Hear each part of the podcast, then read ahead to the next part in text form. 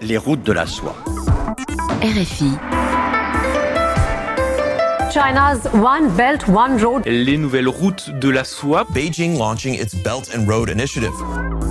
Grand reportage. Les nouvelles routes de la soie, dix ans après, septième et dernier épisode de notre série spéciale sur le projet mondial lancé par la Chine de Xi Jinping. Dans l'épisode précédent, nous étions en Hongrie où l'engagement sans faille du Premier ministre Viktor Orban en faveur des projets chinois ne garantit pas à Pékin une avancée économique ou culturelle sans obstacle. Étape aujourd'hui aux îles Salomon, où le rapprochement avec la Chine symbolise sa percée dans le Pacifique aux grandes dames des Américains. Mais ce rapprochement lancé sans concertation par le Premier ministre salomonais divise la classe politique et électrise la société sur fond d'accusations de corruption. Aux îles Salomon, les fractures de la percée chinoise dans le Pacifique, c'est un grand reportage de Vincent Souriau.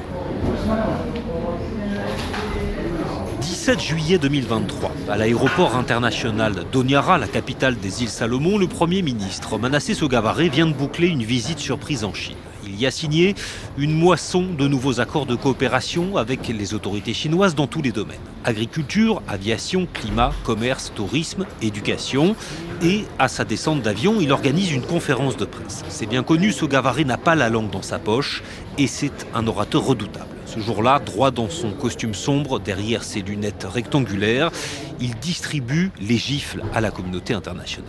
ladies and gentlemen, since I'm here, let me respond uh,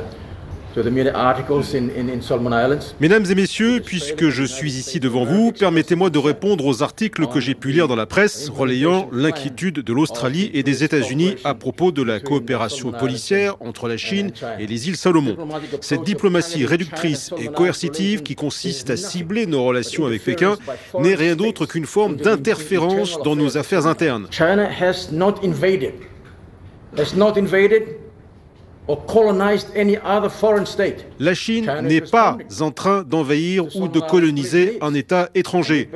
La Chine subvient à nos besoins en matière de maintien de l'ordre et nous sommes en demande de solutions nouvelles à l'ensemble de nos problèmes. Je le répète, notre politique étrangère se résume ainsi. Nous n'avons que des amis, nous n'avons aucun ennemi. Notre seul et unique objectif reste le développement de notre pays. Depuis 45 ans, nous sommes laissés de côté et traités comme la basse-cour de nos voisins. Nous devons briser le joug et les chaînes de la dépendance. Il est temps que nous nous émancipions. Merci beaucoup, mesdames et messieurs. C'est vrai, les îles Salomon vivent sous perfusion étrangère. Ce jour-là, comme un clin d'œil, la fanfare de l'armée australienne installe un chapiteau sur le port d'Onyara. Les cinq gaillards trempés de sueur sous leur uniforme trop serré sont venus exprès de Brisbane à 3 heures de vol. Ils ont répété une semaine avec les musiciens de la police locale et c'est l'heure du récital.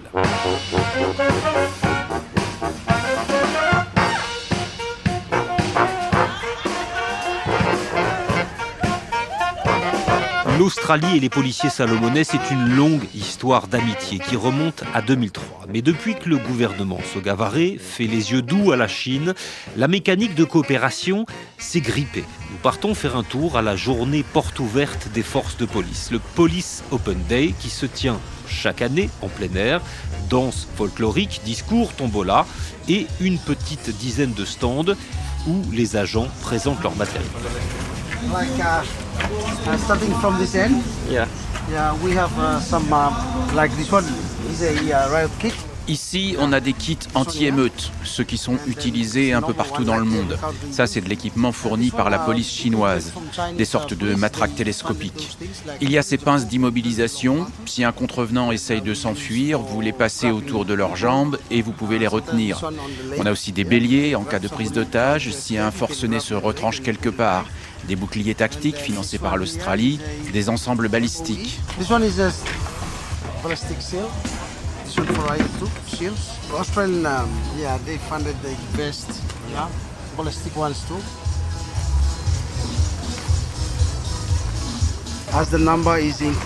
On est en train de recruter. Nos effectifs de maintien de l'ordre passent de moins d'une centaine à 124 agents.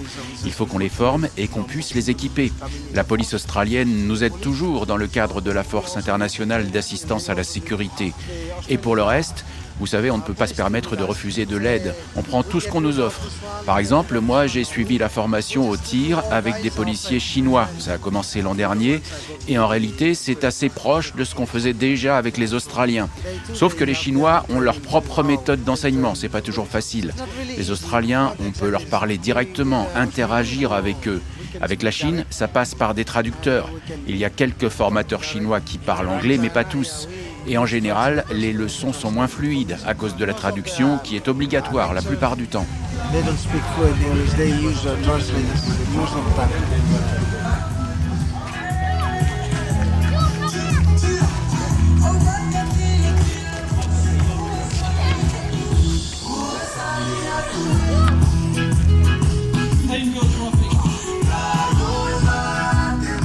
Avant d'arriver aux îles Salomon, nous avions contacté le patron de la police, n'avait jamais répondu à notre demande d'entretien. Mais coup de chance, l'une de ses adjointes est là. Elle s'appelle Evelyne Tougea. Et on lit dans la presse des Salomon qu'elle a passé un mois en Chine l'an dernier dans le cadre d'un séminaire de formation. Elle va peut-être pouvoir nous renseigner sur ce qui, à ce jour, reste un mystère. Quelle est exactement l'étendue des services offerts par la police chinoise? Nous sommes organisés en différents services avec plusieurs directions. Chaque direction de la police travaille avec différents partenaires euh, étrangers et je ne ferai aucun commentaire là-dessus car je ne travaille pas directement avec chacune de ces directions.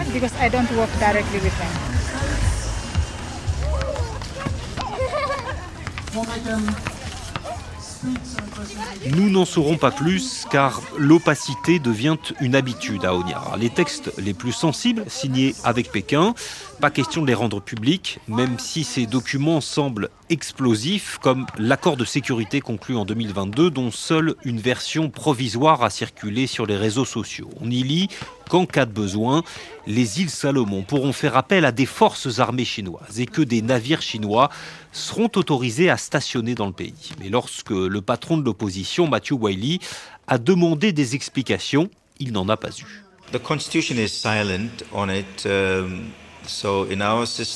notre constitution ne dit rien là-dessus. Dans notre système, l'exécutif, autrement dit le Premier ministre et son gouvernement, peut signer des traités internationaux sans passer par le Parlement. Il n'a aucune obligation de communiquer avec les élus. C'est un système très particulier qui n'avait jamais posé problème auparavant. Mais aujourd'hui, c'est un problème, surtout depuis l'accord de sécurité signé avec la Chine l'an dernier, qui a rendu l'Australie et les États-Unis très nerveux et qui nous place au beau milieu des rivalités régionales. Tout le monde est dans le brouillard, y compris les autres pays insulaires du Pacifique. Personne ne sait ce que contient ce texte et quels seront ses effets.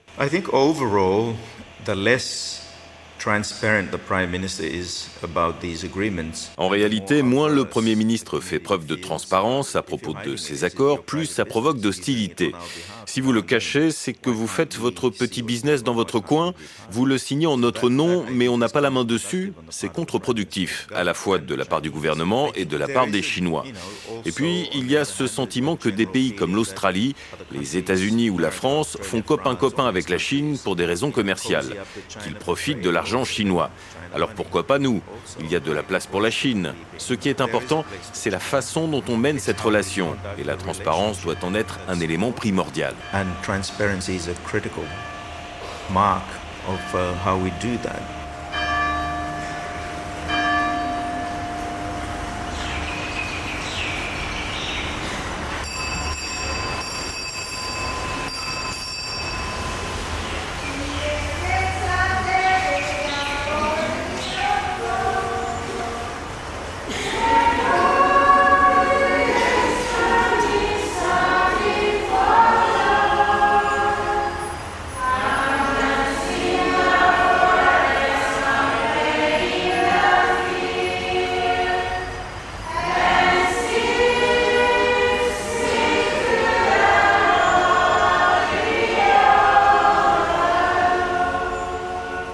Péché originel, c'est ce que tout le monde ici appelle le switch, la bascule. cette matinée de septembre 2019 où Manasseh Sogavare décide d'établir des relations diplomatiques avec la Chine au détriment de Taïwan, l'allié historique des îles Salomon.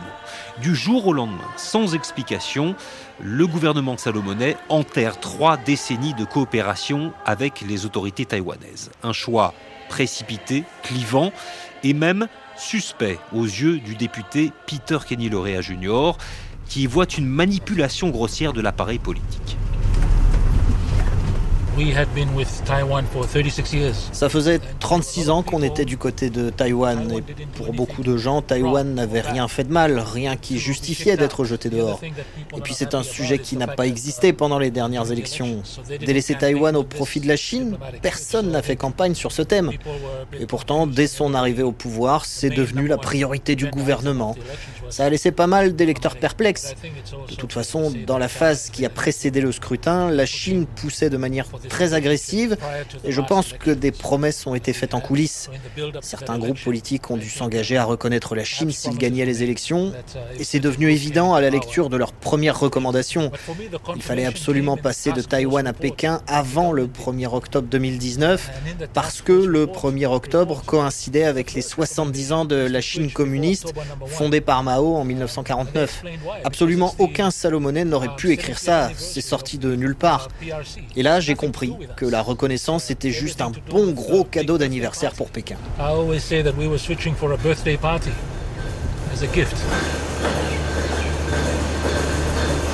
C'est un ancien diplomate des Nations Unies qui le dit avec ses mots choisis, mais d'autres voix sont beaucoup plus sévères. Nous avons rendez-vous dans un hôtel du centre-ville avec une figure de la société civile, Ruth Lilokula, plusieurs fois primée pour son combat contre la corruption et représentante aux îles Salomon de l'ONG Transparency International. Entre deux conférences, elle prend quelques minutes pour nous répondre autour d'un café et elle sort le bazooka. Le Premier ministre, dit-elle très calmement, s'est laissé acheter par le régime chinois. China provides money to lure people into party. La Chine fournit de l'argent liquide pour consolider le parti de Sogavare, 250 000 dollars par tête. J'ai vu de mes propres yeux la liste contresignée par le Premier ministre stipulant qui devait être payé pour survivre à la motion de censure déposée contre lui en 2021. 250 000 dollars pour chaque membre du Parlement prêt à soutenir son action. Aujourd'hui, la plupart de ces élus font partie du gouvernement. Tout le monde en parle, mais il va falloir que quelqu'un se lève et s'engage à aller jusqu'au bout. Or, ceux qui détiennent ces informations et pourraient servir de témoins crédibles ne sont pas prêts à y aller, parce que s'ils le font, ils perdront leur emploi. Et cet emploi fait bien souvent vivre toute une tribu. S'ils perdent leur poste, c'est tout leur entourage qui sera touché.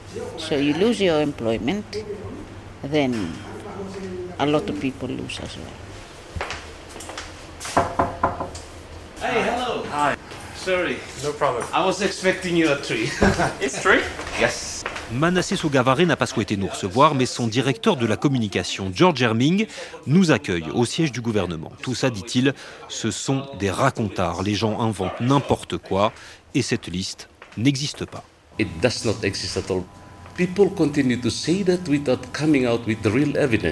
Elle n'a jamais existé et on attend toujours des preuves concrètes. Ces accusations ont toujours été proférées pour des raisons politiques par des personnes opposées à la ligne du gouvernement. Si vous avez la preuve que la Chine nous soudoie ou a soudoyé des députés afin d'acheter leur vote, je vous en prie, levez-vous et portez plainte auprès des autorités compétentes afin que le personnel corrompu soit poursuivi et condamné. Jusqu'ici, personne n'a porté plainte. Personne n'a d'éléments montrant que telle ou telle personne a reçu telle ou telle somme d'argent. Ce ne sont que des mots sans aucun élément tangible qui mettrait en évidence des faits de corruption. Invérifiable, impossible de suivre la trace d'une valise de billets, mais ces rumeurs et ce climat délétère font des dégâts bien réels. En novembre 2021, des émeutes éclatent à Onyara. Les manifestants envahissent le Parlement, incendient un commissariat de police et débarquent dans le quartier de Chinatown, qu'ils réduisent en cendres. L'explosion de violence fait trois morts et traumatise la communauté chinoise.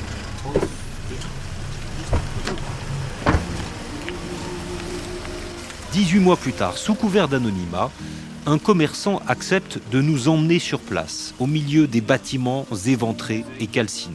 Ses ancêtres, nous dit-il, sont arrivés de Chine il y a des générations. C'est son grand-père, parti de rien, qui avait fondé ce magasin. Tout a brûlé, y compris les souvenirs de famille. Qu'est-ce que vous voulez voir? Il n'y a plus rien à voir. C'était un vieux magasin tout en bois des années 50. Le jour des émeutes, j'ai des amis qui m'ont prévenu. Ils étaient de l'autre côté de la rivière. Ils m'ont envoyé la vidéo quand les gars ont mis le feu à ce magasin-là, que ça s'est propagé à côté et que c'est venu jusqu'au mien. Mais vous savez, au Salomon, les gens utilisent les manifs pour casser, pour voler, pour piller. La plupart des gens qui étaient là, ce n'étaient pas de vrais manifestants. Ils se sont juste dit que c'était une bonne occasion pour piquer des trucs. Le prétexte, c'est oui, on n'est pas d'accord avec la politique du gouvernement, etc. Mais le plus stupide dans tout ça, c'est que qui les a élus, ces politiciens? Ce ne sont pas les Chinois qui ont voté pour eux.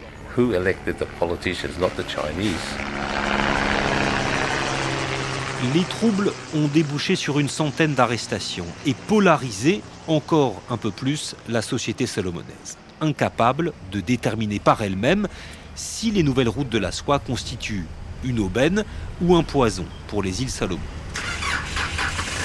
Nous partons poser la question à un vieux sage, Johnson Onimae, célèbre journaliste local et chef de la radio publique des Salomons. Il nous rejoint devant l'auditorium sur le campus de l'université d'Oniara. Pourquoi tant de doutes Parce que la Chine est une nouvelle venue dans la région. Et beaucoup de gens ont des a priori. Au Salomon, nous sommes chrétiens. Ce n'est pas le cas de la Chine. Nous sommes un pays démocratique, nous tenons à ces valeurs.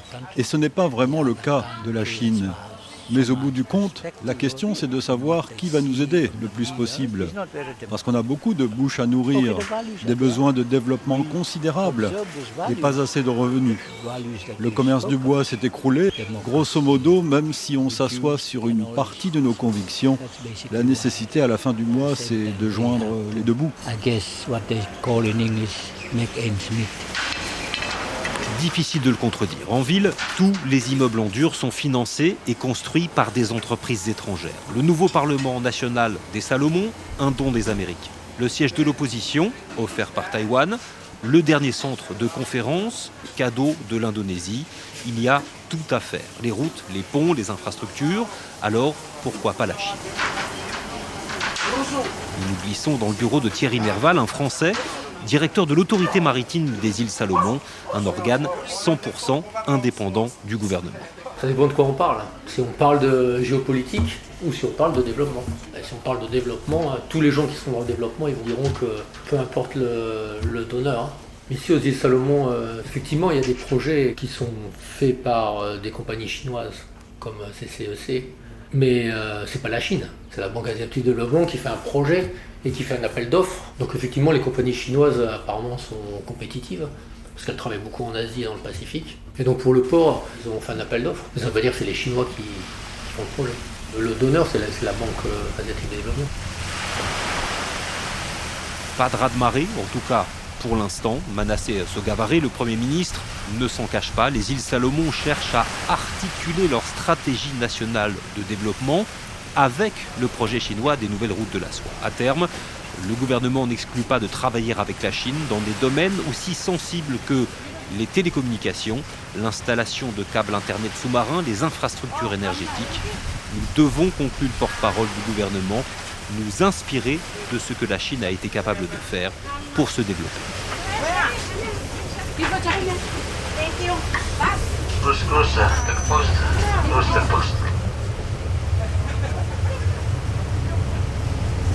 Aux îles Salomon, les fractures de la percée chinoise dans le Pacifique. Un grand reportage de Vincent Souriau, réalisation Eva Piedel. C'était le septième et dernier épisode de notre série spéciale Les nouvelles routes de la soie dix ans après. Retrouvez tous les épisodes sur notre site internet et en podcast sur RFI Pure Radio.